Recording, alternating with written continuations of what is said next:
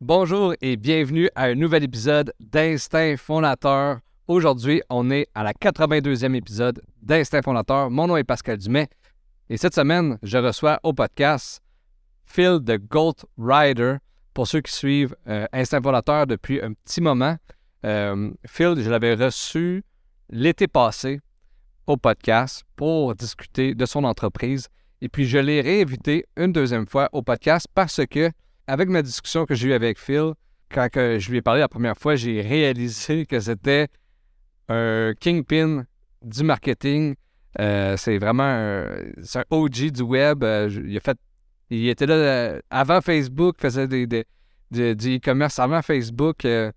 donc, c'est un vrai OG d'Internet. Je voulais discuter avec lui du marketing, de où il était rendu avec son entreprise Goat Rider. Goat Rider, j'ai un peu de misère avec mon anglais. Et puis, on a parlé aussi d'intelligence artificielle.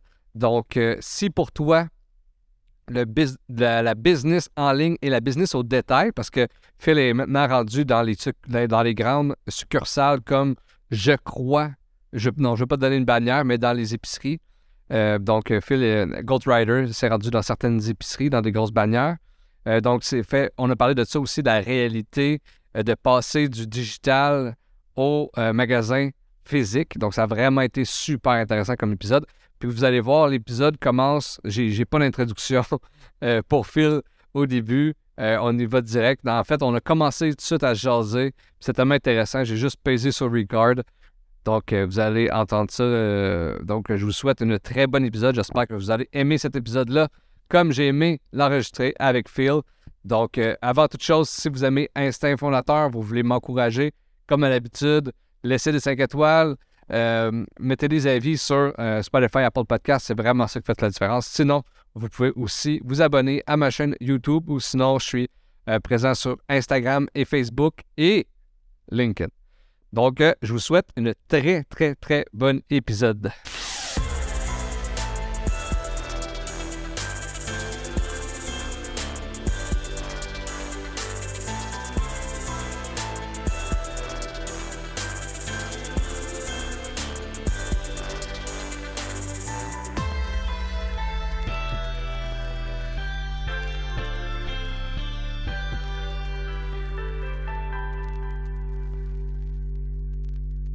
Jaser un peu parce que j'imagine que quand tu es habitué de, de, travailler avec le web, puis que j'imagine que vous avez un entrepôt, vous avez un sorte de distribution pour vous, vous, avez euh, euh, votre technique, puis après ça, tu rentres dans des magasins, c'est complètement, j'imagine, un, autre univers.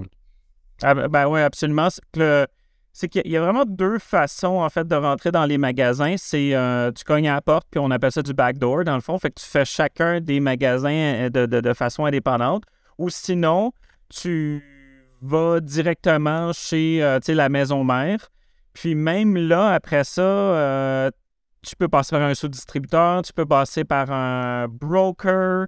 Puis tout ça ont chacun leur façon de fonctionner. Ils ont aussi leur marge qu'il faut, euh, travailler avec. Fait que, puis je te dirais que c'est sûr le, le, le, plus avantageux peut-être au niveau de la... Quand on parle de marge, c'est quand tu cognes direct. Par contre, c'est un effort toi-même que tu dois supporter de ton côté avec ta propre équipe. Puis, tu sais, il faut que tu fasses le.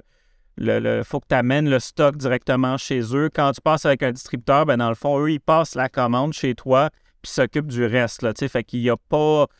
Il y a un coût attaché à ça, mais tu n'as pas une équipe toi-même à payer pour mettre en place. En fond, l'équipe, c'est eux. Puis, il faut que tu les traites un peu comme. Euh, qui fassent partie de, ta famille. C'est, c'est, ça. Puis souvent, ce que je vois, puis en fait, les échos en fait que j'ai eus, c'est que les gens, souvent, que, où ça ne fonctionne pas en termes de distribution, c'est qu'ils ne s'impliquent pas. Ils laissent, ils disent, moi, je vais laisser le distributeur faire, puis euh, c'est sa job.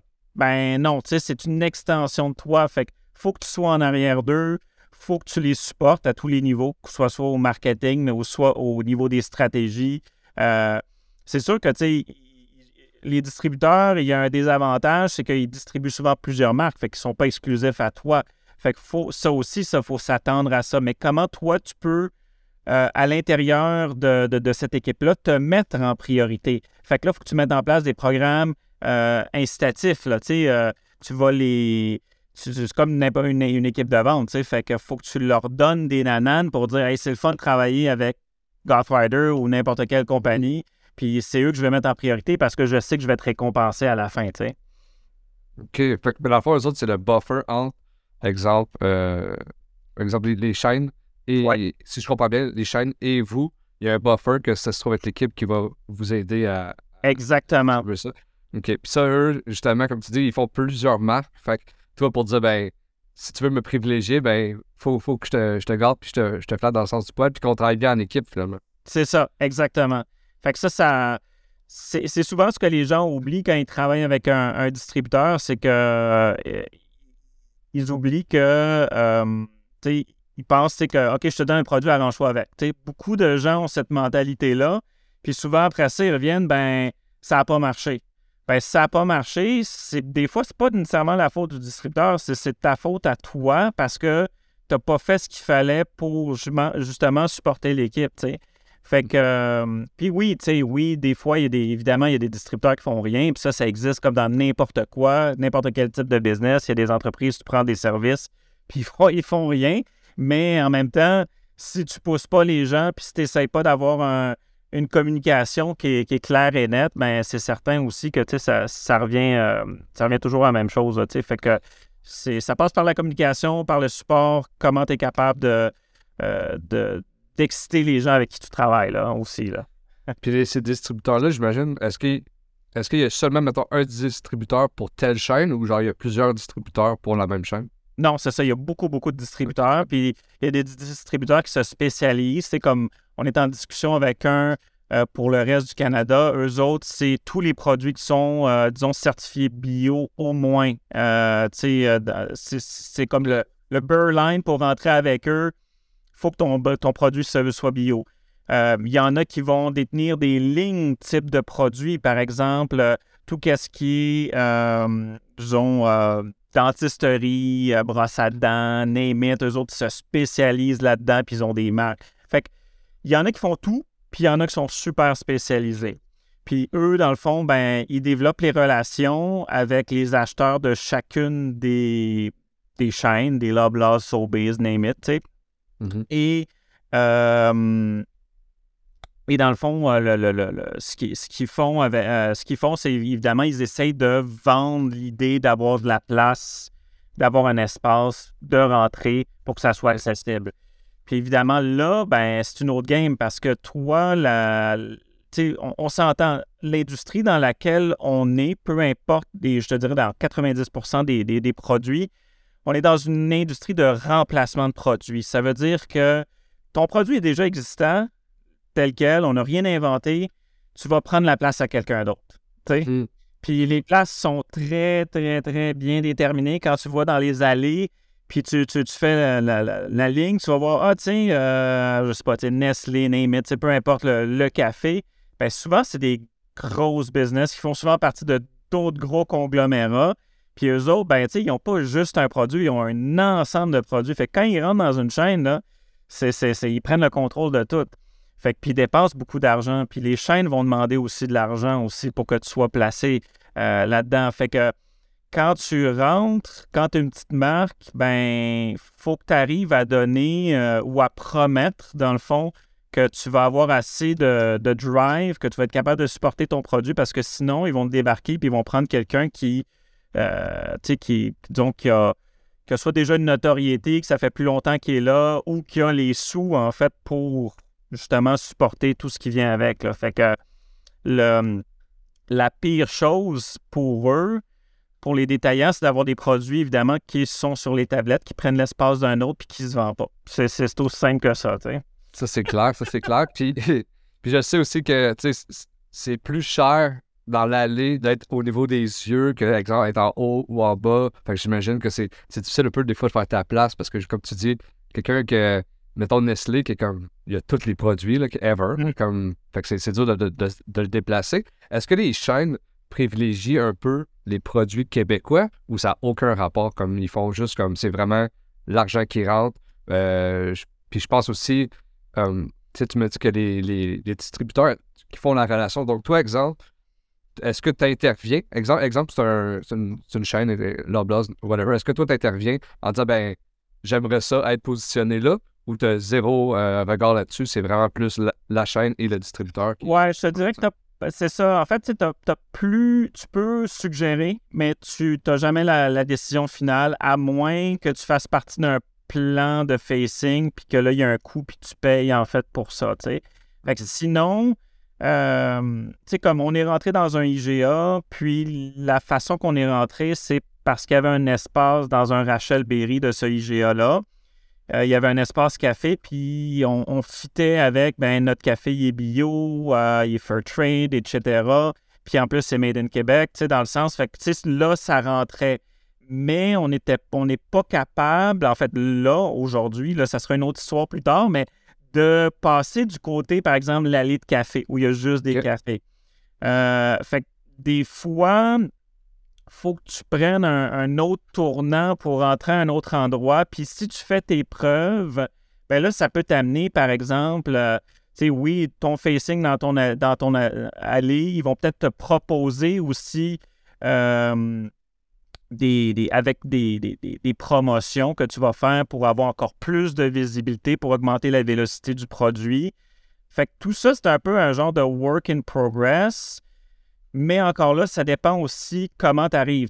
On, nous, on arrive avec un, disons, un petit background. Je ne vais pas dire un gros background, mais un petit background où on est quand même un petit peu fort en ligne. Fait que ça aide. Puis il y, a du, y a du monde quand même qui demande à trouver nos produits en magasin. Tu disons, si tu prends des produits qui rentrent tout de suite en magasin puis qui font pas beaucoup de publicité en ligne, c'est très dur pour eux. Fait que là, il faut trouver des stratégies qui sont plus, euh, par exemple, dans des allées où les gens vont voir le produit, puis là, ça va être un, euh, ça va être impulsif comme achat parce qu'ils vont le voir. Ah, OK, cool, j'ai peut-être besoin de ça, je l'achète ou c'est en promotion, go. Mais ils n'ont pas de support marketing, fait que c'est plus dur. Puis après ça, tu as ceux que je te dirais, c'est un peu des, des, euh, des Ricardo, par exemple, de ce monde, qui ont une marque qui sont déjà très fortes, très établies, ben c'est sûr que pour eux, ils arrivent avec un nouveau produit, la game est totalement différente. Fait que faut un peu segmenter ça dépendant où, tu es. Puis aussi, il faut que hum, tu travailles avec les chaînes. Il faut voir aussi leur ouverture à travailler avec eux. Puis souvent, ça, euh, tu sais, les acheteurs à haut niveau, ils vont, ils vont aider un peu, mais ça va se faire beaucoup sur le terrain. C'est pour ça que ça prend une équipe sur le terrain qui va voir les, acheteurs, par exemple, ou les gens qui sont en charge ou les gérants de département. Puis il faut travailler avec eux directement pour voir qu'est-ce qu'on peut faire pour optimiser notre placement, pour euh, avoir la meilleure visibilité, pour que les gens puissent voir nos produits. Puis quand il y a des bonnes relations qui se font, ben c'est sûr que ça va aider énormément. Mais c'est pas automatique. c'est pour ça que je disais tantôt, tu peux avoir la, meilleure équipe de distribution, tu peux avoir les meilleures ententes directement avec les, bannières, mais s'il n'y a pas d'équipe en dessous pour supporter, il n'y a rien qui va se passer. Mm-hmm. Puis j'imagine, puis tu t'en as parlé un peu, mais j'imagine que c'est un gros avantage d'avoir déjà une force en ligne parce que tu arrives en magasin, puis comme tu dis, tu n'es pas inconnu, tu as quand même un marché, puis j'imagine même pour ton entreprise, dans le sens que en ce moment, tu n'es peut-être pas dépendant de, de, des succursales, de ton. Euh, euh, mais j'imagine aussi, comme on, on s'est parlé avant que j'enregistre, ça doit être des défis euh, totalement différents de vivre en ligne, puis d'avoir vraiment sa technique en ligne et avec des, des, centres de distribution. Absolument. Pour toi, pour toi à l'interne, j'imagine. Oui, c'est ça. Fait que, le, le, le, gros changement, ben, en fait, je vais diviser ta, ta réflexion ou ta question en deux parties. Un, la partie marketing, oui, le fait d'avoir déjà de la visibilité en ligne, ça aide, puis même ça va aider les marchands parce que ce qu'il faut comprendre, euh, c'est que la vente en ligne et la vente en magasin, euh, beaucoup de gens dans le passé, puis encore certaines personnes qui voient ça comme euh, on se cannibalise, on va prendre des ventes, on va voler des ventes à l'un à l'autre. Non, c'est complémentaire. C'est comme dire je vends euh, sur mon site, mais je vends aussi sur Amazon. C'est un canal supplémentaire, c'est un autre type de client. Il y a encore 80, plus de 80% des gens qui font leur achat, par exemple, de café en magasin.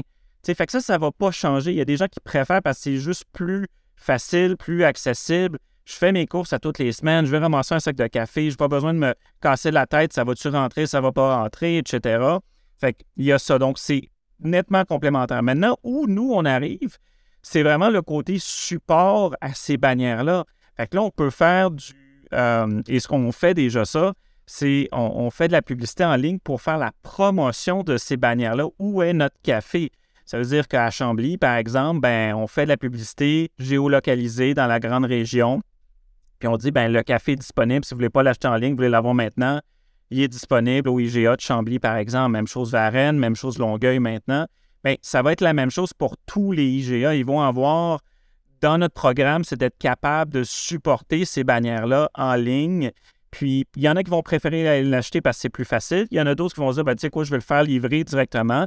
Mais au bout de la ligne, tout le monde est gagnant parce que tout le monde va profiter de cette visibilité-là euh, de façon, disons, globale, égale. Ah oui, c'est gagnant-gagnant dans le fond. Que tu fais de la publicité pour leur chaîne, mais en même temps, tu fais de la publicité pour toi. Exact, exact. Fait que tout le monde en bénéficie, puis euh, c'est mesurable pour nous aussi. Fait qu'on sait, on est capable de contrôler les budgets, euh, on sait les régions aussi, éventuellement, avec les rapports qu'on va savoir, les régions qui ont besoin plus d'amour versus d'autres ça marche plus facilement. Donc, tout ça va être, euh, ça va être quand même plus facile à gérer. Ou le point que tu amené qui est un peu plus, je te dirais, il y, a des plus gros défis, c'est c'est pas notre capacité de produire ça, on n'a pas de problème avec ça, c'est la logistique, la façon dont on fonctionne. Donc, présentement, c'est sûr qu'on commande pour ce qu'on a besoin, puis on a des, du prévisionnel. On est capable de faire des prévisions sur ce qu'on a besoin de, de, semaine en semaine en termes de, de café ou de t-shirt ou etc. Quand on tombe en distribution, ben oui, le prévisionnel, on va être capable de le faire, mais le volume est plus gros. Donc, il faut prévoir plus d'argent en amont. Donc, pour être capable de, euh, de fournir le café. Donc, tu sais, je te donne un exemple. Ben là, c'est facile. On vend, euh, tu sais, chaque personne, ben, il achète un sac, deux sacs. Tu sais, ça se gère facilement. Puis à la semaine, ben, tu sais, on, on, recommence une batch de production. Là, ben, les, les, grandes bannières, ben, ils vont commander en boîte, en caisse, en palette. Fait que là, il faut produire plus gros, euh, plus de choses euh, à la fois. Donc, ça, c'est plus demandant, évidemment, au niveau euh, de la production, même si on a les capacités, mais c'est aussi en termes de cash. Donc là, il faut être capable. Là, c'est plus un, une gestion de cash flow qui est totalement différente de ce qu'on fait présentement.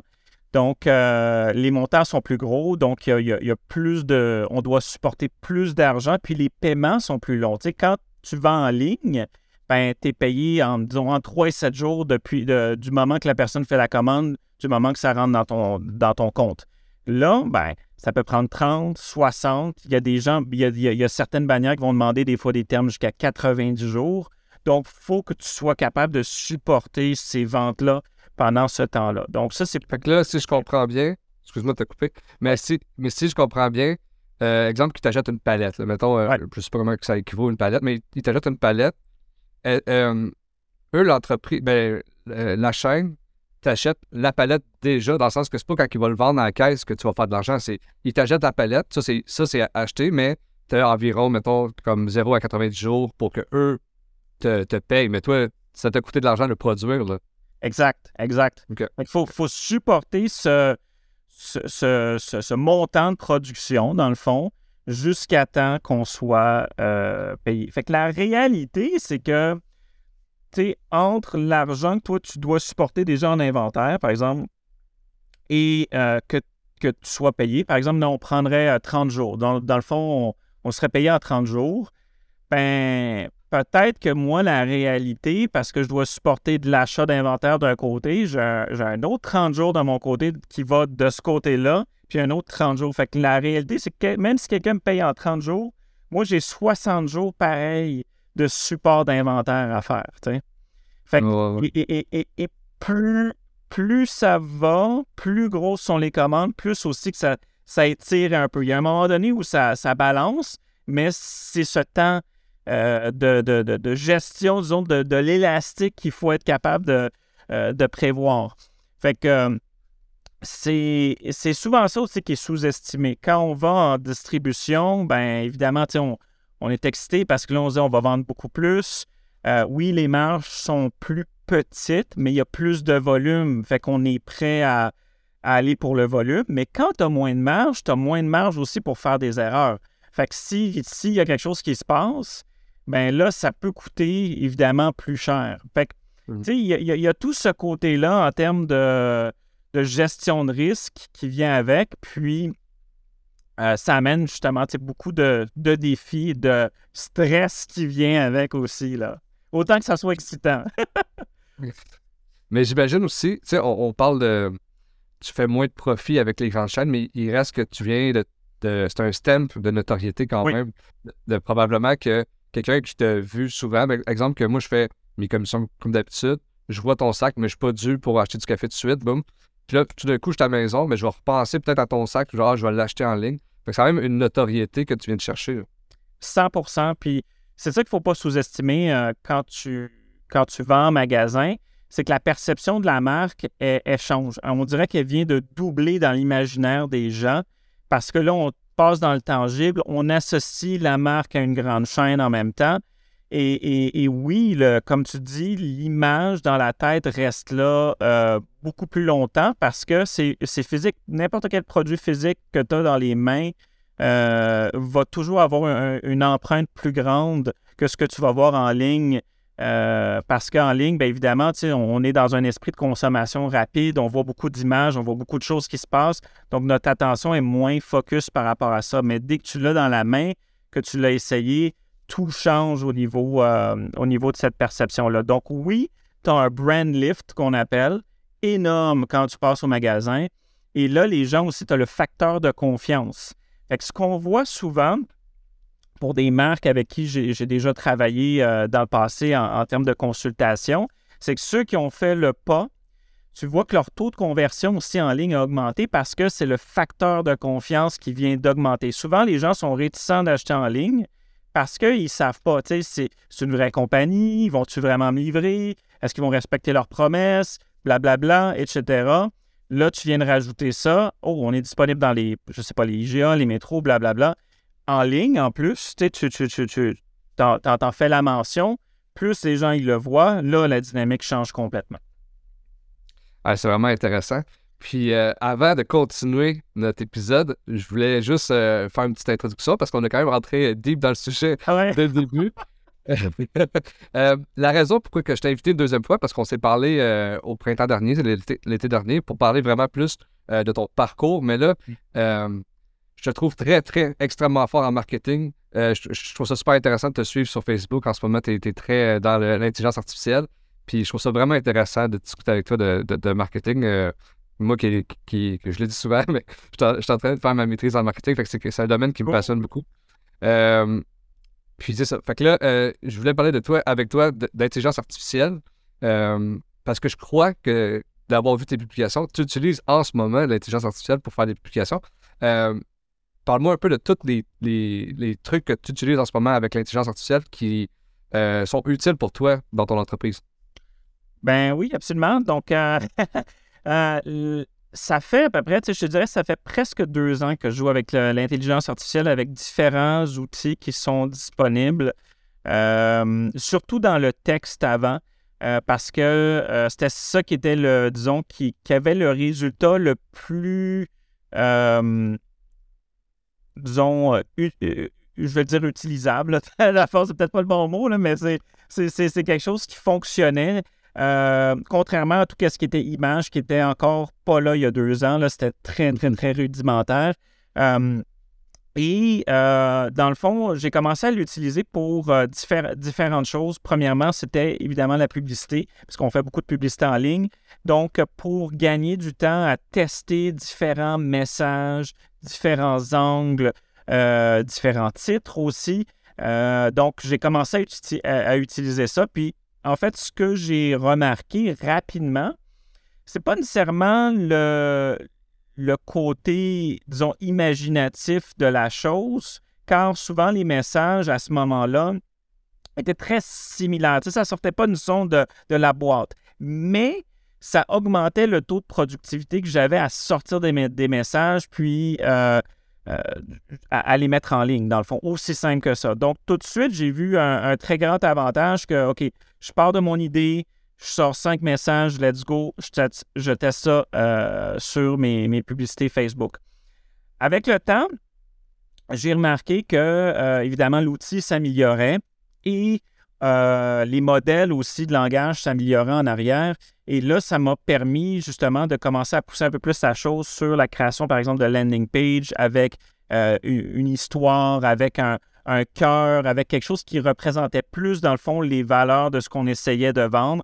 Et la structure commençait à prendre beaucoup plus de, sens. Et quand on envoyait justement du trafic, on voyait également que euh, les gens, ils passaient du temps à lire, donc ils devaient avoir un, sentiment de compréhension, puis ça n'avait pas l'air trop euh, machinal.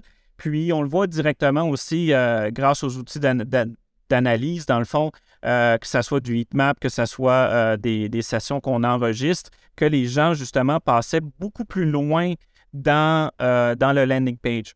Donc ça, là, je suis très technique, là, mais ce, qui, se passe en réalité quand on envoie les gens vers un, site ou une, page, euh, une landing page, dans le fond, euh, c'est les gens vont souvent rester sur ce qu'on appelle le premier fold, la première partie. Donc, euh, ils regardent et souvent, c'est là qu'ils prennent une décision. S'ils restent, ils vont plus loin ou ils passent à une autre page, ils sortent ou ils achètent, peu importe. Ce qu'on a remarqué, c'est que le message, maintenant, les gens descendaient plus vers le bas. Donc, ils scrollaient plus. Donc, on voyait que les messages étaient beaucoup plus pertinents.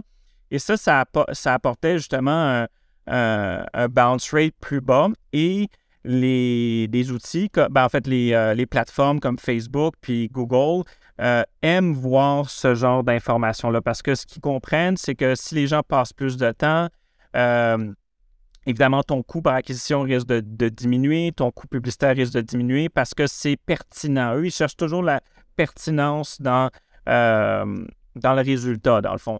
Donc, euh, avec ça, ben, là, j'ai pu comme faire un, comment je peux dire ça, euh, j'ai constaté, dans le fond, que, clairement qu'il y avait, on s'en allait dans la bonne direction, puis que le, le, le modèle était assez fort pour l'utiliser de façon plus fréquente. Donc, euh, il y a quelques mois, on a même redécidé de refaire notre site web, par exemple, basé sur ce que l'intelligence artificielle nous disait. Là, on est en processus de refaire aussi toutes les descriptions de produits, euh, basé sur comment on a entraîné notre modèle euh, aussi, puis basé sur euh, nos, euh, nos, valeurs, euh, notre clientèle, notre avatar, etc. Fait que là, le modèle comprend qui on vise et est capable maintenant d'écrire des, des, descriptions de produits, des landing pages, etc., qui sont en lien avec ça. Quand, tu, dis un, quand tu dis un modèle, c'est-tu. Explique-moi un peu que pour moi qui ne connais pas assez ça, puis quelqu'un qui nous écoute qui ne connaît pas ça premièrement, c'est comment tu crées un, modèle de, de où ça part. Puis quand tu dis faire un landing page, euh, on parle de l'écriture ou on parle vraiment de tout le template? Là? Non, on parle de l'écriture principalement parce que le côté template, c'est encore très jeune. Euh, je, pourrais en parler côté image euh, après avoir parlé le côté texte, mais le, le, côté. En fait, je vais, je vais donner un truc très simple, en fait, qui, qui, que j'utilise de ce côté-là c'est que si on utilise l'outil, par exemple, de OpenAI ChatGPT, on peut l'entraîner à même, sans passer, par exemple, par l'API directement. Parce que par l'API, on peut créer, puis on peut nous-mêmes créer nos propres modèles directement. Mmh. Par, par ChatGPT, dans le fond, qui est, euh, qui est l'engin maintenant que tout le monde connaît, là, pratiquement, euh, on peut, quand on, lui donne l'information, on peut lui dire comment il doit agir basé sur tel et tel paramètre. Donc là, je peux lui dire, écoute, moi, je vais écrire une description de produit pour tel type de produit qui a tel type de composante. On fait ça en bullet point. Et mon, euh, mon persona est telle personne, clac, clac, clac. Là, tu, mets les informations de, de ton persona. Euh, tu peux lui donner euh, l'ambiance, l'univers. Tu lui donnes le maximum d'informations. Puis de là, tu, te fais un copier-coller. tu gardes, tu gardes ça dans un notepad parce que ça, ça va être ton modèle pour réutiliser à chaque fois basé sur le type de produit et la description que tu veux. Et là, lui, il va te générer, dans le fond, basé sur toutes ces informations-là, euh, ta description, par exemple, de produit ou ta landing page ou peu importe ce que tu as besoin. Maintenant, évidemment, ça se peut que le premier paragraphe soit pas très bon. Euh, ça se peut que tu dois lui donner plus d'informations, tu dois tweaker certaines choses, mais ça, tu peux lui dire et lui, il va se rappeler de euh, tes premières informations. Donc, tu n'as pas nécessairement toujours à recommencer. Puis, euh, donc, c'est pour ça que je disais tantôt, ce qui est important, c'est que quand tu as créé cette base-là, tu mets dans ton notepad et là, après ça, tu, peux revenir parce que euh, euh, tu vas. pourquoi, je, disais ça? parce que quand, tu vas recréer, dans le fond, tes, nouveaux produits ou tes modèles, tu vas pouvoir toujours le faire à partir de là. Puis, pour monsieur, madame, tout le monde, mais tout le monde est capable de le faire avec ChatGPT, en fait, sans avoir à passer par l'API en arrière. Donc, euh, ça, c'est ça, c'est une façon de faire. Il y a, plein d'autres techniques, mais ça, c'est une façon simple de le faire pour mhm. arriver à, un résultat rapide. Là. Mhm. Fait que là, dans le fond, vous, avec votre modèle, c'est que vous pognez de l'API, si je comprends bien, que le modèle est déjà intégré dedans, fait que tu n'as pas à, tout le temps le refaire. Vous avez vraiment configuré que ça fonctionne pour plein de choses, fait que, puis qu'ils comprennent euh, votre entreprise comme il faut. C'est, c'est incroyable. Puis, tu, euh, en réalité, vous sauvez plusieurs temps beaucoup de choses. Bien, on sauve du temps, mais on sauve aussi des, des coûts. Là. Ça a l'air pas, ça a l'air plate à dire pour, ceux, pour les gens qui faisaient ça avant. Mais souvent, c'était des tâches qui étaient répétitives, plates à faire aussi. Fait que souvent, par exemple, j'ai besoin d'un, d'un rédacteur ben, le rédacteur, il va venir plus sur la landing page. Je vais lui dire, écoute, plus par exemple sur euh, euh, un, courriel qui est une forme plus longue. Je vais lui demander, écoute, peux-tu réviser ça ou un, post, un, blog post, dans le fond, un, article de blog? Peux-tu réviser ça puis être certain que le langage soit plus naturel que ce que ChatGPT nous donne? Parce que y a, de plus en plus, on voit que euh, les, modèles proposés vont vers un modèle naturel en termes de langage, mais ça reste encore euh, même détectable à l'œil humain. Tu peux dire, bon, ben, OK, ça, ça a été écrit, c'est sûr, par, euh, par l'intelligence artificielle, parce que tu vois qu'il y a un certain manque de fluidité ou un, manque de ton. la façon dont toi, tu parles versus moi, même si on dit les mêmes mots, on ne va pas nécessairement faire les phrases de la même façon. Fait ça encore, c'est pas parfait de créer, de, de, remplacer ça. Mais ça s'en vient. Hein. Je te dis, ça, c'est, assez fou à la vitesse que ça va, mais ça s'en vient. Donc, très, dans très peu, peut-être même d'ici un an ou moins, euh, la façon dont moi je parle, si je m'enregistre, par exemple, juste un exemple, je fais un text-to-speech, j'envoie ça dans euh, OpenAI. OpenAI va être capable de euh, lire et de s'entraîner sur la façon dont moi je parle pour être capable ça, de refaire la même chose. Là, je vais un peu plus loin. On est dans, on est dans un podcast, OK? Il y a des outils qui existent maintenant qui peuvent euh, évidemment lire les textes avec des voix, euh, disons, euh, créées par l'intelligence artificielle qui nous ressemblent. Souvent, le problème avec ça, c'est justement c'est les tonalités, etc. Mais on arrive à un point que les modèles sont tellement bien entraînés qu'on verra plus bien, on ne verra plus la différence ou la différence va être très difficile à décerner entre la façon dont on parle, euh, la voix aussi. Et euh, par exemple, les pauses, je vais prendre une pause ou des fois, je me, je trompe dans un mot. Euh, il va être capable de, générer tout ça. Et c'est ça qui est fou. C'est ça qui est fou parce que ça amène après ça un autre débat, le, débat de quitter, là, ben, certainement, parce que, je m'imagine, quand tu me parles de ça, on dirait que je m'imagine cinq ans, dans, les cinq prochaines années, puis je me dis, c'est quoi le contenu qu'on va voir sur Internet? Nous, on va... Les humains vont consommer du contenu qui va être 100% fait pour nous rendre euh, addictifs à ce contenu-là, mm. que derrière l'écran, ça sera même pas un humain qui va nous parler, ça va être l'ordinateur. C'est ça. fait que ça, j'ai hâte de voir... Euh, je pense que l'outil va être incroyablement euh, utile pour les entreprises puis les entrepreneurs. De l'autre côté, ça va, il va falloir faire attention pour les utilisateurs, comment tu l'utilises. exactement. Du côté image, il y, a beaucoup d'évolutions qui se sont faites aussi. Comme je te disais, il y, a, deux ans, ce que tu pouvais générer avec l'intelligence artificielle, c'était très laid. C'était, c'était pas mm-hmm. utilisable. depuis, je te dirais, peut-être les huit derniers mois, ça a complètement changé parce que, euh, ben, un, les modèles se sont améliorés, la base de données s'est améliorée, la compréhension aussi. Puis, ce qu'on, euh, par exemple, euh, il y, a plusieurs modèles populaires. Il y, en a beaucoup, là, mais les, modèles populaires, tu as Stable Diffusion, tu as DALI de OpenAI, puis tu as Midjourney. Moi, je travaille beaucoup avec Midjourney, puis juste parce que je trouve que c'est le modèle le plus avancé en ce moment en termes du réalisme, de la qualité, euh, et qu'est-ce que tu peux lui faire faire en termes d'image. Euh, par contre, Stable Division est probablement le plus proche, puis Dali qui est en arrière, dans le fond, le troisième, je dirais que dans, les, dans la qualité puis ce que tu peux faire. Euh, le truc avec ça, c'est que c'est le même problème. On parlait d'un problème éthique. il y a le même problème éthique au terme de l'image qui existe qu'au terme, au terme du texte. mais au-delà de ça, encore là, en termes d'utilisation, moi maintenant, j'ai commencé à l'utiliser beaucoup pour créer mes publicités en ligne. Donc, je te donne un exemple, tu aller chercher, par exemple, des acteurs dans différentes situations. Euh, des fois, c'est demandant, c'est coûteux, euh, c'est du temps aussi, de production. Donc là, je peux m'asseoir, je peux créer plusieurs images qui vont fitter avec mon brand, avec mon image. Je, donne, je donne tout encore là les informations. Et là, par contre, là encore, on ne peut pas créer notre propre modèle. Euh, ça, c'est, on, doit travailler avec les modèles qui nous sont donnés, la structure qu'on, nous a donnée, par exemple, dans Midjourney. Mais quand même, quand tu arrives à maîtriser l'engin, tu es capable quand même de faire ce que tu veux ou presque. Donc, euh, moi, je l'utilise beaucoup, puis encore là, c'est ça. Ça fait sauver du temps, ça accélère euh, notre mise en ligne de publicité, de tests.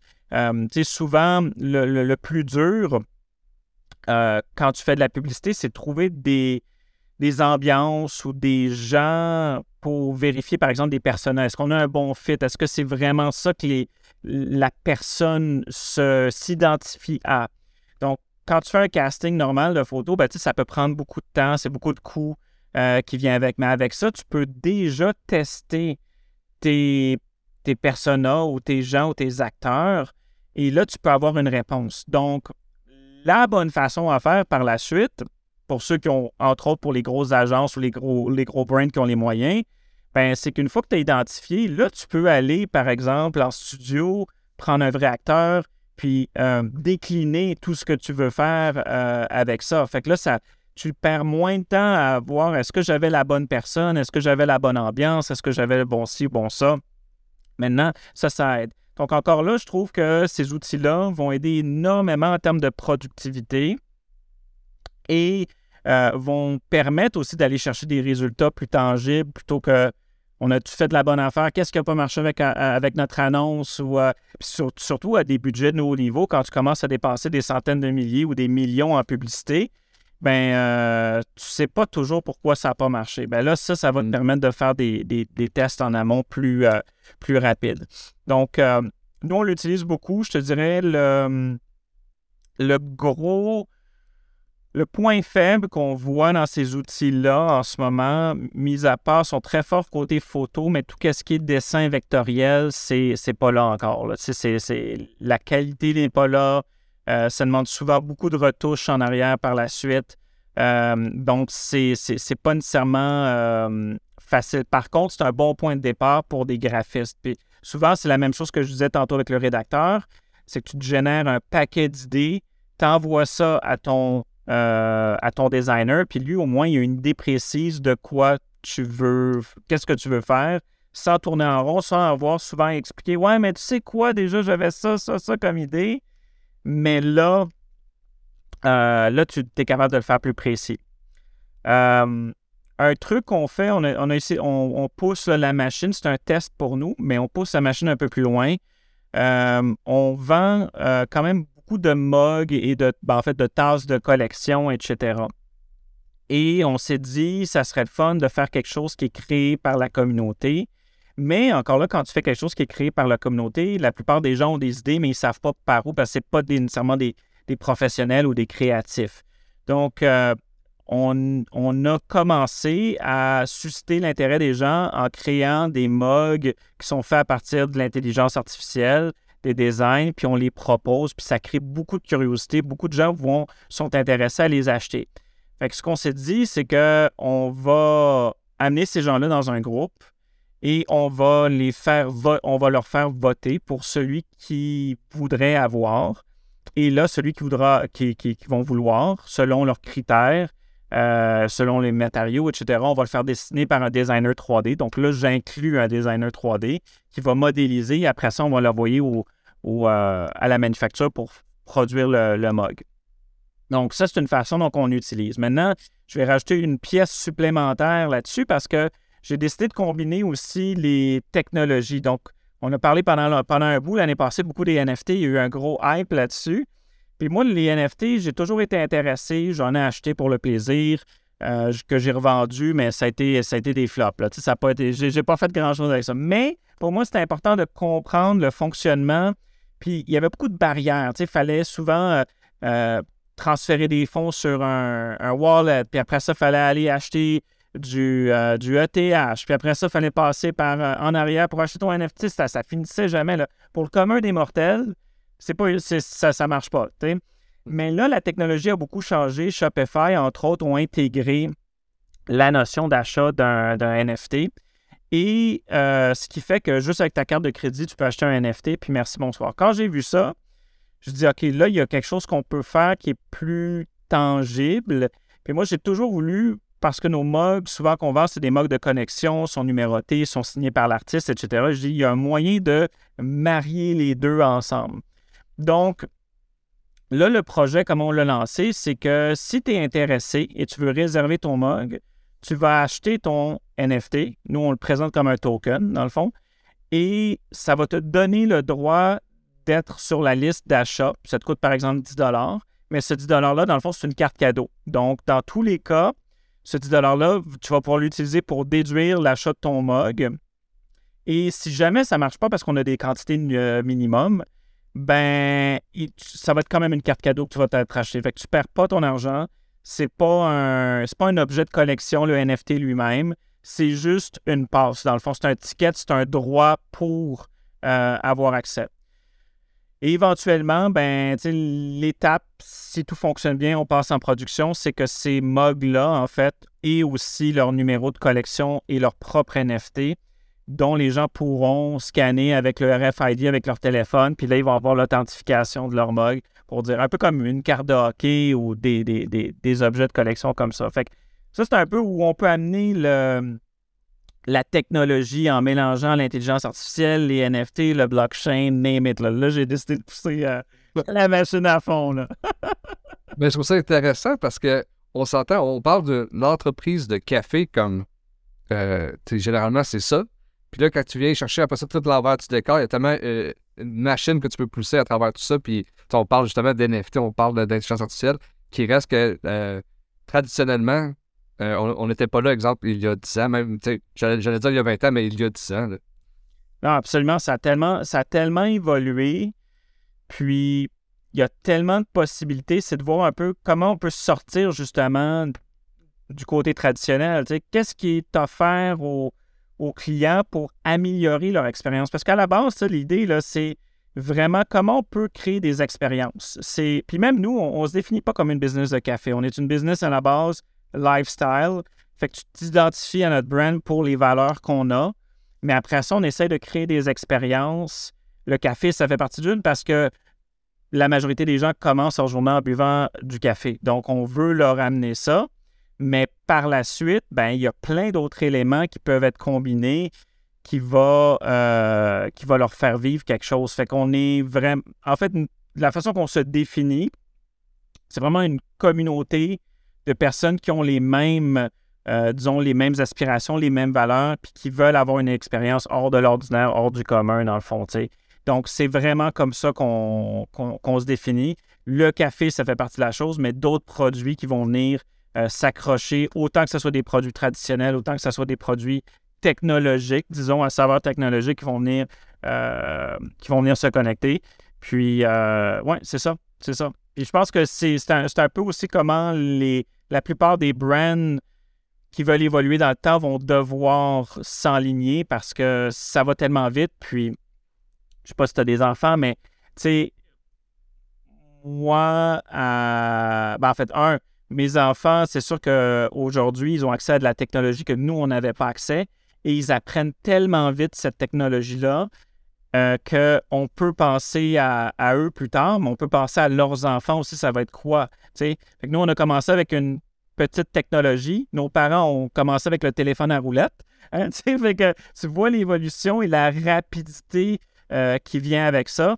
Donc, eux autres vont être confrontés. Je parlais à un, chum, puis il me disait Écoute, mes, mes kids, ils tripent sur euh, euh, Roblox. Fait que sur Roblox, même, c'est rendu que euh, ils achètent des, trucs, ils revendent dans l'univers numérique. c'est comme Wow, OK. Et puis, ils ont genre 10-12 ans. fait que là, imagine à 10-12 ans, tu commences déjà à vendre en ligne. Ça va être quoi dans 20 ans? ça va être quoi les enfants de ces enfants-là? Ça va être totalement un autre, un autre monde. Euh, donc, euh, ouais, donc c'est donc, là où ça s'en va. mais je trouve ça intéressant que tu, tu me dis, c'est oui, on est une entreprise qui crée du café, mais on s'identifie pas comme ça. Puis je crois aussi que c'est une entreprise, quelqu'un qui nous écoute, qui, qui, est entrepreneur, qui veut bâtir quelque chose, je pense que le noyau vient vraiment de là parce que les gens vont s'identifier à la marque avant le produit. Puis après ça, c'est comment je pourrais dire ça? Oui, il faut avoir un bon produit puis de qualité, mais ça va être beaucoup plus facile de vendre si la personne s'identifie aux valeurs. 100 Puis tu sais, je pense qu'un des meilleurs exemples, c'est Nike. Pour moi, parce que Nike, ils, vendent leurs valeurs avant tout. Puis ils vendent aussi le, le outcome. Tu sais, on, souvent, on parle de qu'est-ce que tu. Puis tu sais, peut-être toi, moi, notre génération, Nike a bercé un peu notre imaginaire avec Jordan, euh, Michael Jordan. Tu sais, c'est les chaussures, les Air Jordan. Pour ça, encore, ça reste un produit iconique qui se vend et qui a une valeur incroyable. C'est que ça a bercé tout l'imaginaire d'une génération. Puis on avait l'impression que d'avoir ces souliers-là, ça allait nous faire. Euh, je vais faire des dunks dans le fond, complètement, ça allait nous faire voler. Tu sais, c'était ça. C'était. Ça a été ça. Puis ça, je pense que ça a été leur meilleur coup. Euh, euh, de marketing à vie qui perdure encore dans le temps. Oui, aujourd'hui, ils ont quelques ambassadeurs, etc., mais ils vendent toujours les valeurs avant tout. Tu sais, c'est le, Même avec le Just Do It, sais, c'est le dépassement de soi. Fait que. Euh, il y a beaucoup. Il y a plus de gens encore là aujourd'hui qui s'identifient à ça que, qui s'identifiaient avant. Donc, euh, tu vois que après ça, ben, quand tu maries ces valeurs-là avec ce que les gens aimeraient, à ce moment-là, c'est certain qu'il euh, y, a un match qui se crée. Donc, et, c'est là où euh, il y a une grosse différence à, quand tu développes une entreprise. Il y a beaucoup de gens qui vont développer, ils vont penser à un produit. Ils vont penser Ah, j'aurais besoin d'un produit, j'aurais besoin d'une solution à, à, ça. Oui, ça fait partie du processus, mais moi, je crois qu'avant tout, faut penser à l'état d'esprit de ton audience, des gens que tu veux desservir. Et si tu es capable de faire ça, ça va être beaucoup plus facile après ça de euh, proposer le produit à la solution. Puis comme je te disais tantôt, on est dans un marché de remplacement de produits.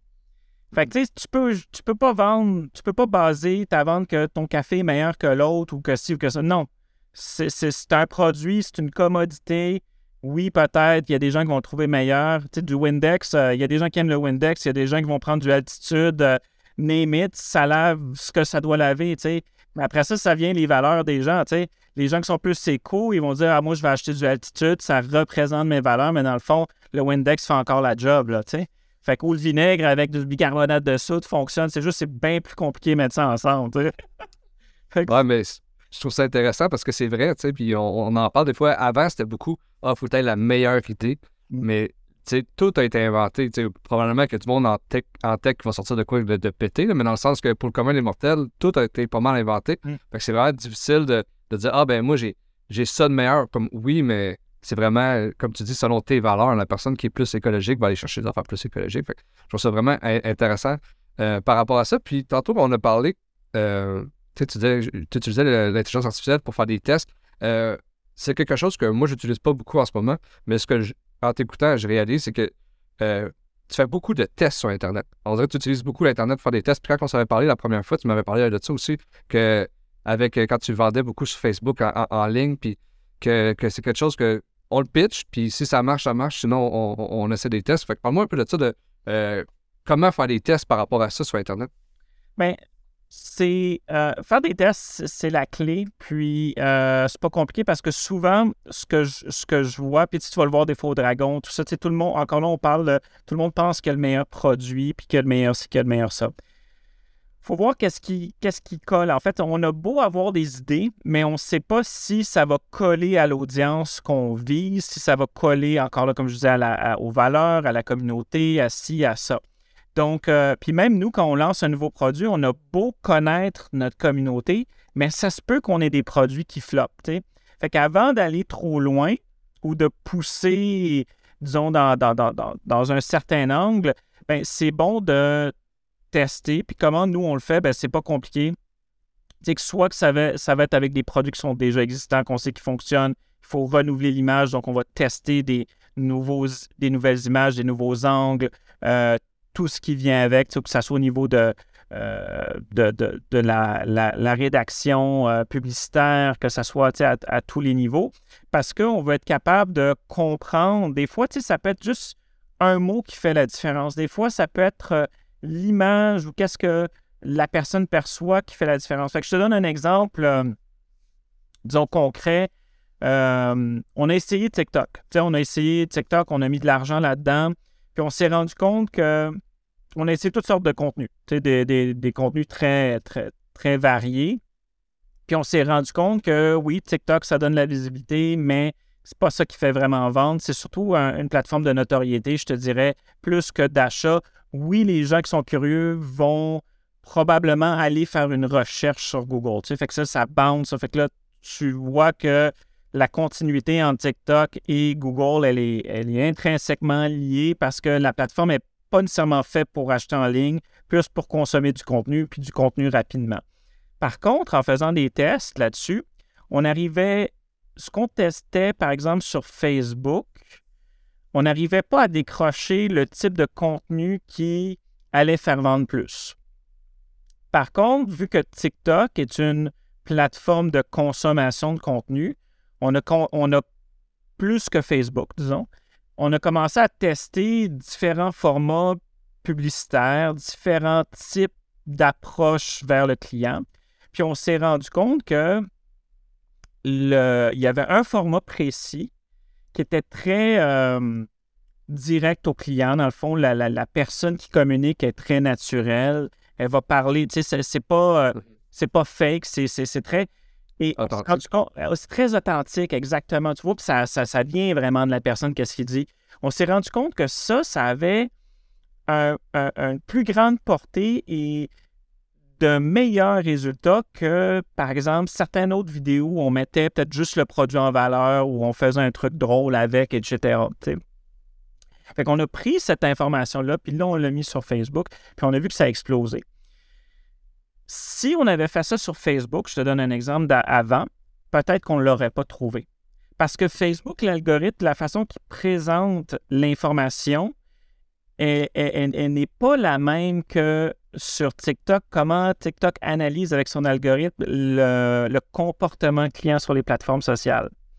Fait que être capable de faire ces tests-là de façon multiplateforme, ça va t'amener des fois à des résultats que tu n'aurais jamais pensé. Fait que là, je t'ai donné un exemple très, très, très concret.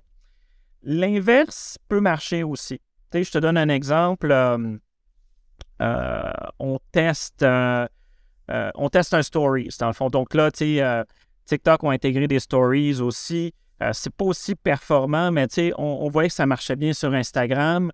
Puis il y avait un type encore là de stories qui fonctionnait bien. on l'a testé là-dessus. Sur Facebook, ça ne marche pas pour x, y raison. Facebook, les stories, ça n'a jamais marché tant que ça. Mais ça a levé sur TikTok d'une autre façon. Fait que être capable de tester, c'est pas seulement tester une image, un vidéo, c'est aussi tester des plateformes puis tester des angles différents pour voir, OK, il y a peut-être quelque chose qu'on a manqué. Il y a peut-être quelque chose que cette plateforme est mieux entraînée à comprendre que l'autre qui va peut-être après ça nous amener un levier différent.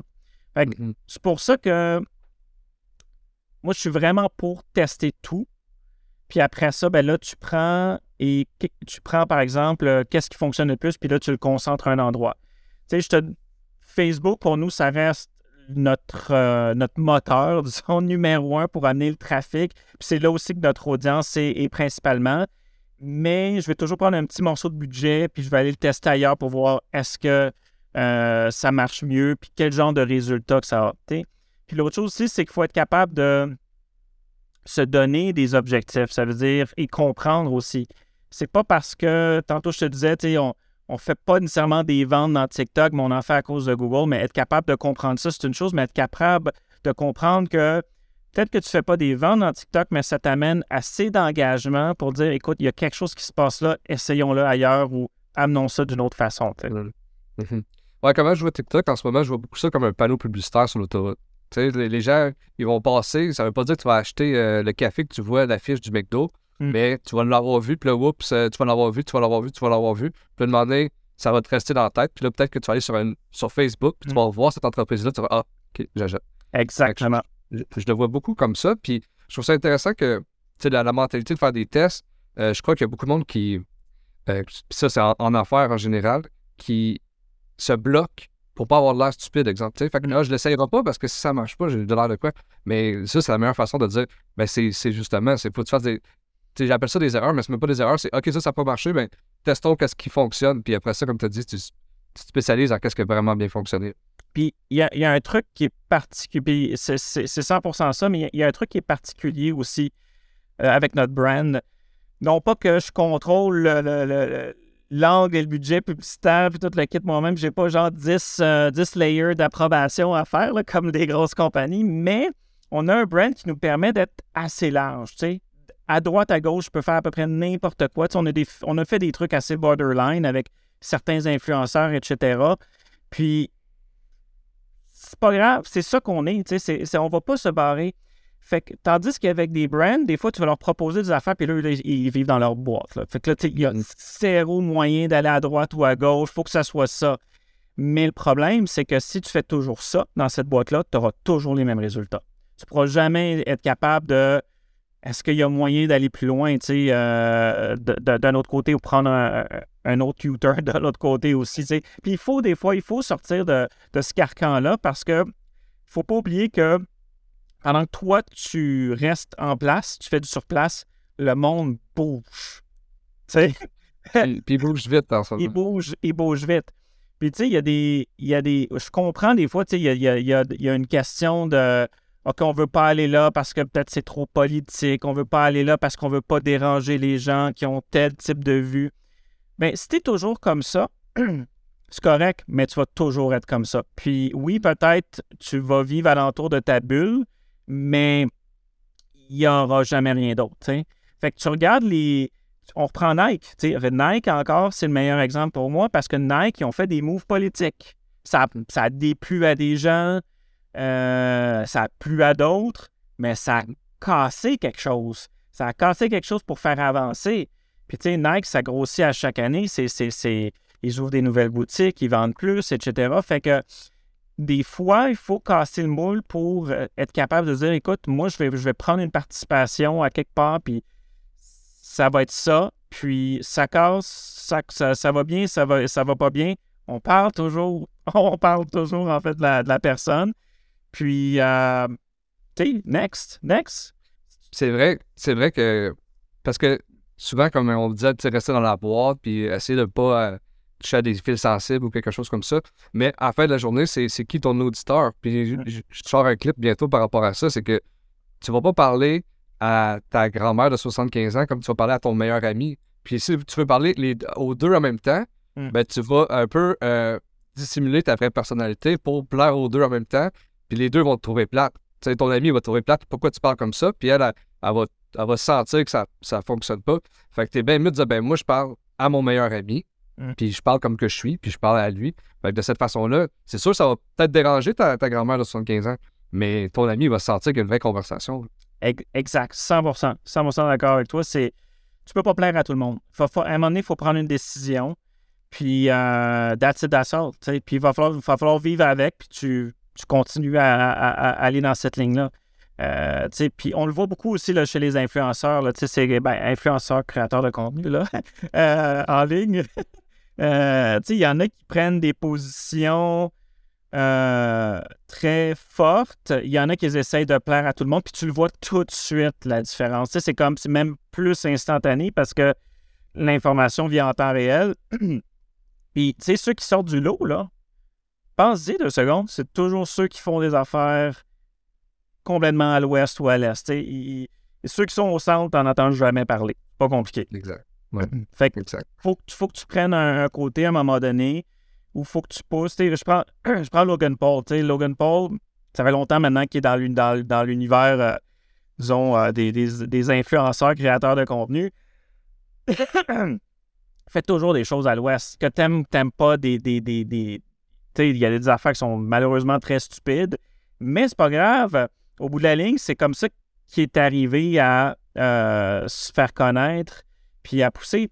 Tu prends Mr. Beast. Mr. Beast, c'est super intéressant parce que la, dernière polémique qu'il y a eu avec euh, l'histoire des. Euh, je ne sais pas si tu as suivi, mais il a il a investi de, ses propres sous pour guérir des gens qui ouais. de, problèmes de vue, de cornée, etc. Ben, tu as un paquet de gens qui n'ont pas été contents à cause de ça parce que pourquoi eux, ils ont eu le droit, nous, on n'a pas le droit, blablabla. Bla, bla, puis pour toute, autre raison, ben, ça crée une polémique. Puis cette polémique-là, ben, les vrais fans vont continuer de supporter Mr. Beast. Celui qui, ceux qui comprennent sa mission vont continuer de le supporter. Ceux qui ne l'aiment pas, ben, just too bad. C'est plate à dire, mais c'est pas son audience de toute façon. Si t'aimes pas, t'adhères pas, c'est pas ton audience, c'est correct. Mais en même temps, ça fait parler. Fait que c'est... La polarisation, euh, ça fait partie des stratégies de marketing, puis il, faut que ça soit présent. On le voit aussi en politique, on le voit dans, plein d'autres choses. Il faut pas avoir peur de toucher cette corde-là parce que ça va amener, oui, tu vas en perdre, mais ça va amener aussi des fois peut-être même beaucoup plus. Là, Mm Ouais, exact, exact. Puis, je pense que quelqu'un qui commence sur les médias sociaux, commence à se mettre de l'avant, c'est peut-être la, difficulté. Puis pense que la première épreuve quand tu te mets de l'avant sur les médias sociaux, c'est pas vraiment la lentille, tu sais, avoir, mm. pas avoir peur de te mettre de la face de l'avant, mais après ça, c'est, de mettre ta personnalité, tu sais. Puis, puis ça, je, le vois vraiment dans ma propre progression de faire, tu sais, la première année, je parlais beaucoup moins devant la caméra sur un podcast, mais je laissais beaucoup de place à, à, à, l'invité, puis j'étais un peu effacé. Juste, juste me mettre de l'avant, c'est difficile. Puis là, tranquillement, pas vite, là, tu as plus d'opinion, là, tu te mets plus de l'avant. Puis c'est là que tu vois vraiment que ben, aussi tes auditeurs deviennent beaucoup plus engagés parce qu'ils comprennent un peu t'es qui, là, tu sais. Exact, exact. Puis c'est important aussi parce que tu es un peu comme, es, même si tu as des invités, tu es quand même la figure. Tu sais, il ne faut, pas oublier dans, la stratégie de podcast, c'est que c'est des invités qui t'aident à filer ton contenu, mais c'est toi. Tu, sais, tu prends Joe Rogan, c'est Joe Rogan Show, là. Tu sais, c'est pas. Euh, ah Peterson ou whatsoever, c'est Joe Rogan, mais il invite quand même du monde pour fider le contenu, tu sais, parce qu'à un moment donné, euh, toi-même tout seul, euh, tu peux en donner, mais il n'y ben, a pas autant d'interaction, puis euh, tu es souvent aussi justement limité par ton corps, ton, cœur de connaissance aussi, tu sais, fait que ça, ça, ça va là-dessus, mais euh, mais c'est ça, mais c'est important de se mettre de l'avant. C'est ton podcast à toi. Là. exact. exact. Puis euh, pour les gens qui nous écoutent, qui commencent en affaires ou, qui ne sont pas encore très forts en marketing, c'est quel conseil que tu donnerais à quelqu'un euh, pour débuter en marketing? C'est quoi les, petits essentiels à faire, juste les premiers pas pour avoir un bon marketing? Ben, un, il ne faut pas avoir peur de se salir les mains. Ça, c'est la première chose. comme on parlait avant, il faut tester. Il ne faut pas avoir peur de tester. Souvent, je te dirais, le, le point de friction, c'est souvent dire ben euh, ah oui, mais, si je mets 5 ou 10 ou 100 puis ça ne marche pas, qu'est-ce que je vais faire? Ben, ça ne marche pas. Tu as mis 100 c'est pas grave, tu vas en prendre un autre, puis tu vas le tester. Puis la question, c'est oui, mais j'ai pas un gros budget. Mais c'est pas grave, tu, vas avoir un budget à un moment donné à l'année, ça va aller, ça va tester, tu, vas au, fur et à mesure. Tu sais, des fois, faut pas. Ça s'arrête de pousser trop vite, mais il faut faire le test, il faut faire l'exercice. Ça, c'est le plus important.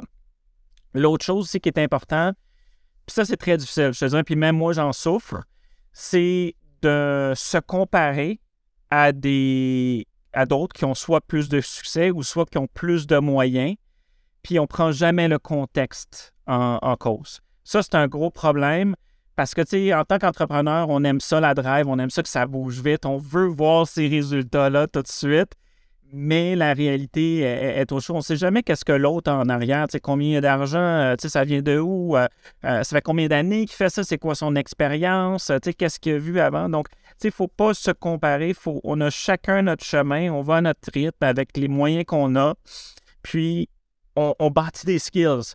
La, la chose que j'ai réalisée, j'y pensais, mais j'ai réalisé vraiment dernièrement beaucoup, c'est que toute notre vie, on, s'entraîne à bâtir un maximum de, d'expertise, de skills, peu importe comment on va dire, pour qu'au moment opportun où on a une fenêtre d'opportunité, toute cette expertise-là va nous servir et c'est ça qui va nous permettre de nous envoler.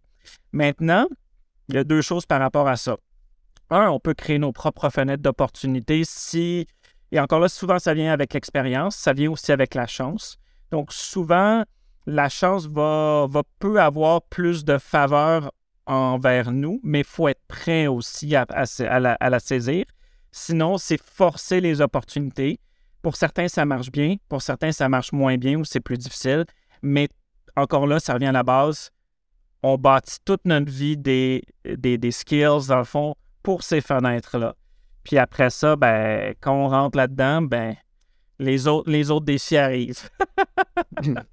Wow, c'est vraiment, vraiment intéressant. Puis je suis vraiment d'accord avec toi. Puis, euh, puis, puis, puis, euh, c'est justement ça, c'est qu'en fait, euh, tout, puis toutes les, comment je ça, toutes les, les, expériences que tu vas avoir, ça va t'acquérir une, nouvelle une nouvelle compétence qui va t'aider probablement à la deuxième marche, puis à la troisième marche, puis à la quatrième marche. Donc ça, je trouve ça vraiment intéressant.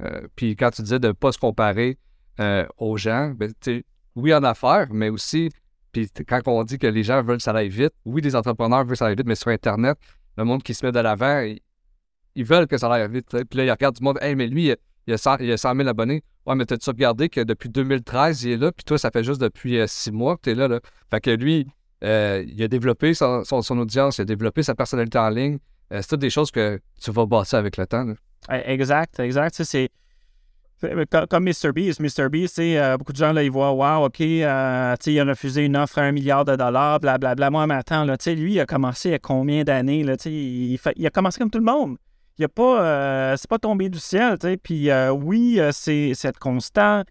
c'est de continuer à offrir des, des, des, choses qui sont plus, comme tantôt on disait, un peu plus edgy à chaque fois pour acquérir plus de, de clientèle, d'audience. Puis encore là, tu sais, ça a marché parce que probablement il était constant. Il y a eu une fenêtre d'opportunité, il y avait les skills qu'il fallait. Puis boum, à un moment donné, ça a explosé, c'est bien entouré. Puis, euh, mais encore, tu sais, c'est une exception. Moi, souvent, je regarde ça, c'est une exception à la règle. La majorité, malheureusement, ça n'arrivera peut-être pas parce qu'à un moment donné, ben, il y a d'autres choses qui se passent. À un moment donné, peut-être on se fatigue, peut-être qu'on n'est pas assez. Tu sais, l'entrepreneuriat, c'est très difficile en général. Puis je dis souvent, c'est pas fait pour tout le monde. 90% c'est psychologique, puis c'est ta force à, être capable d'encaisser les coups. C'est exactement comme un athlète de haut niveau. Fait que tu prends un, Mike Tyson, puis tu prends, euh, disons, un Jeff Bezos, ben c'est la même chose exactement la même chose, dans le fond. C'est juste qu'il y en a un, il a décidé de faire sa carrière en boxe, puis l'autre en commerce électronique, mais les coûts qu'ils ont dû encaisser sont probablement égaux, puis les coûts qu'ils ont donnés sont aussi égaux aussi, tu sais. Fait que, euh, fait faut être prêt à, ça. Puis ça revient à la même chose, c'est 90% au moins psychologique parce que tout ce que tu as à, gérer, euh, c'est pas. Euh, c'est c'est contre toi, dans le fond. C'est de casser tes, tes, barrières personnelles, de dire je suis capable d'en faire un de plus, je suis capable d'en faire un de plus, ou je suis capable de passer par-dessus ça, c'est pas la fin du monde. C'est dur, oui, euh, dans le moment, mais demain matin, le soleil il se lève pareil, puis tu es capable de retourner. C'est ça la réalité. Euh, mais ouais. Ouais. Fait que. Vraiment très intéressant, Phil. Puis euh, si les gens veulent te suivre, c'est où qu'ils peuvent aller? Euh, ben, en fait, ils peuvent euh, me suivre sur Twitter. Maintenant, je, suis beaucoup plus actif sur Twitter, donc Twitter slash Phil Kipriano. Puis je partage justement mes pensées sur le commerce électronique, le marketing et l'intelligence artificielle. Sinon, ben, vous pouvez aller voir mon brand gothrider.com aussi un gros merci, Phil. C'était vraiment intéressant. On a passé, j'ai trouvé ça tellement intéressant. C'était deep dans l'intelligence artificielle, deep dans le marketing, deep dans l'entrepreneuriat. J'ai vraiment apprécié. Un gros merci. Ben, ça fait plaisir. Merci à toi aussi. Si vous avez aimé cet épisode d'Instinct Fondateur, je vous invite à aller vous abonner à ma chaîne YouTube Instinct Fondateur. Ou sinon, bien sûr, euh, mettre des 5 étoiles, vous abonner aussi sur Spotify, Apple Podcasts, vous laisser des avis. C'est vraiment ça qui fait toute la différence. Donc, je vous dis un gros merci d'avance et on se revoit la semaine prochaine pour un nouvel épisode d'Instinct Fondateur.